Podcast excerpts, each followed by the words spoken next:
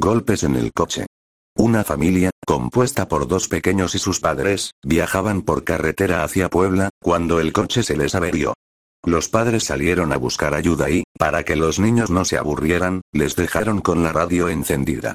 Cayó la noche y los padres seguían sin volver cuando escucharon una inquietante noticia en la radio. Un asesino muy peligroso se había escapado de un centro penitenciario cercano a Puebla y pedían que se extremaran las precauciones. Las horas pasaban y los padres de los niños no regresaban. De pronto, empezaron a escuchar golpes sobre sus cabezas. Poc, poc, poc. Los golpes, que parecían provenir de algo que golpeaba la parte de arriba del coche, eran cada vez más rápidos y más fuertes. Poc, poc, poc. Los niños, aterrados, no pudieron resistir más, abrieron la puerta y huyeron a toda prisa. Solo el mayor de los niños se atrevió a girar la cabeza para mirar qué provocaba los golpes. No debería haberlo hecho. Sobre el coche había un hombre de gran tamaño, que golpeaba la parte superior del vehículo con algo que tenía en las manos. Eran las cabezas de sus padres. Yoduloso. Hace unos años, en un campamento, hubo un grupo de jóvenes que, durante una excursión, se perdió. Tras varias horas perdidos, encontraron a un hombre solitario. Llevaba un hacha a la espalda y no les daba buena espina, pero, desesperados, le preguntaron cómo se llegaba al pueblo.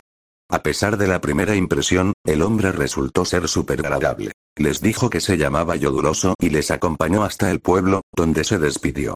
Antes, se hizo una foto junto a los jóvenes. El grupo de jóvenes contó en el pueblo que el hombre que los había llevado hasta allí se llamaba Yoduloso, pero los vecinos de la localidad dijeron que aquello era imposible. El único yoduloso que había habido en el pueblo falleció hace más de 100 años, y murió de una forma horrible. Un grupo de niños jugaba a la pelota y se le escapó, y Yoduloso fue a por ella. Llevaba un hacha en la mano y tuvo la mala suerte de tropezar y cortarse su propia pierna. Murió desangrado. Los jóvenes escucharon incrédulos y pensaron que, incluso a pesar de las coincidencias del nombre y de que aquel señor también llevaba un hacha, era imposible que se trata de la misma persona. Sin embargo, cuando revelaron aquella foto que se habían hecho al llegar al pueblo, se percataron de algo que les hizo cambiar de parecer. Yoduloso había desaparecido de la fotografía. Manitou hace muchísimos años venía a los campamentos un joven llamado Manitou. Debido a su mal comportamiento, fue expulsado del campamento, y decidió vengarse. Durante toda la eternidad. Aunque esto ocurrió hace muchísimo tiempo, Manitou sigue visitando los campamentos.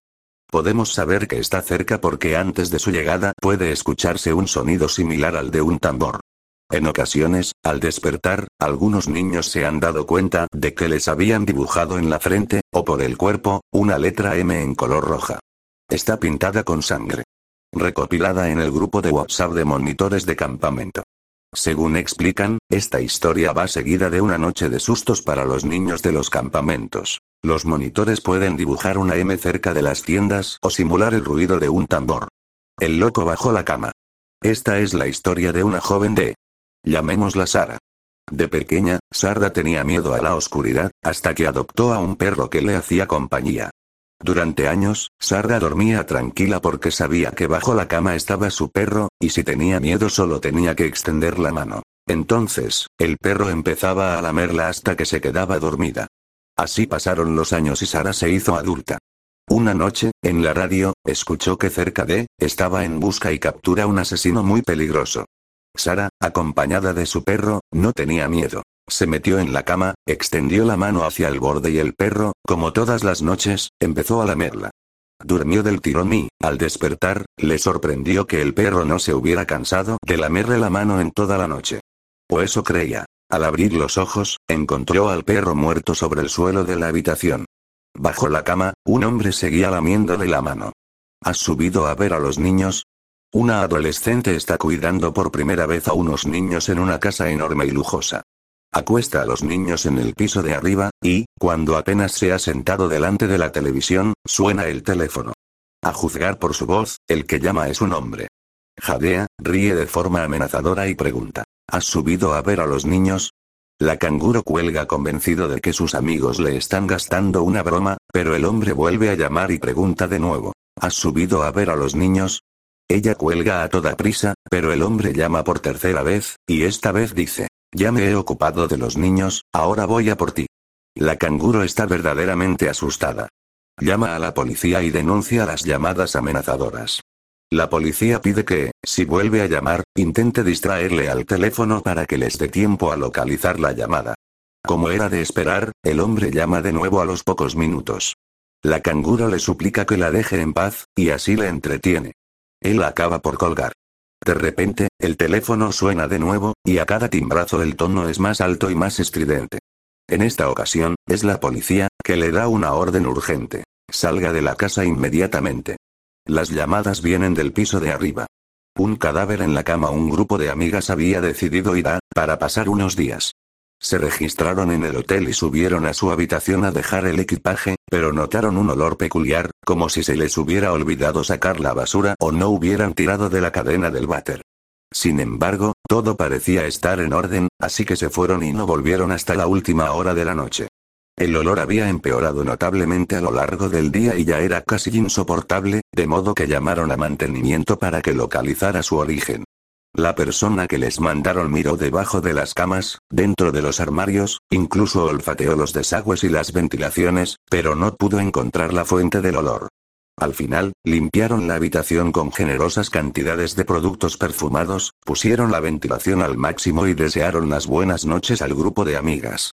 La peste estaba, por el momento, enmascarada, y como ellas estaban agotadas, se fueron a la cama. Una de ellas escondió la cartera debajo del colchón, como acostumbraba a hacer en los hoteles. Todas durmieron hasta bien entrada la mañana. Grandes rayos de sol entraban ya en la habitación, caldeándola en extremo. El hedor seguía presente y más potente que nunca. Una de las mujeres, ya bastante irritada, volvió a llamar al departamento de mantenimiento para quejarse. Luego llamó al director del hotel para quejarse un poco más. Un pequeño ejército de personal de dirección y mantenimiento se presentó en breve, y una vez más, rebuscaron por todas partes sin resultado. Sin embargo, todos estuvieron de acuerdo en que el olor era inaguantable, así que dirección ofreció cambiar a las amigas de habitación. Recogieron sus cosas para bajar al vestíbulo, pero cuando la señora que había escondido la cartera hurgó debajo del colchón, tocó algo que parecía sospechosamente una mano humana. Quitaron el colchón de encima de la cama y ahí, en un hueco practicado entre los muelles del somier, había un hombre muerto. Era evidente que lo habían asesinado en la habitación y el asesino lo había escondido entre el colchón y el somier.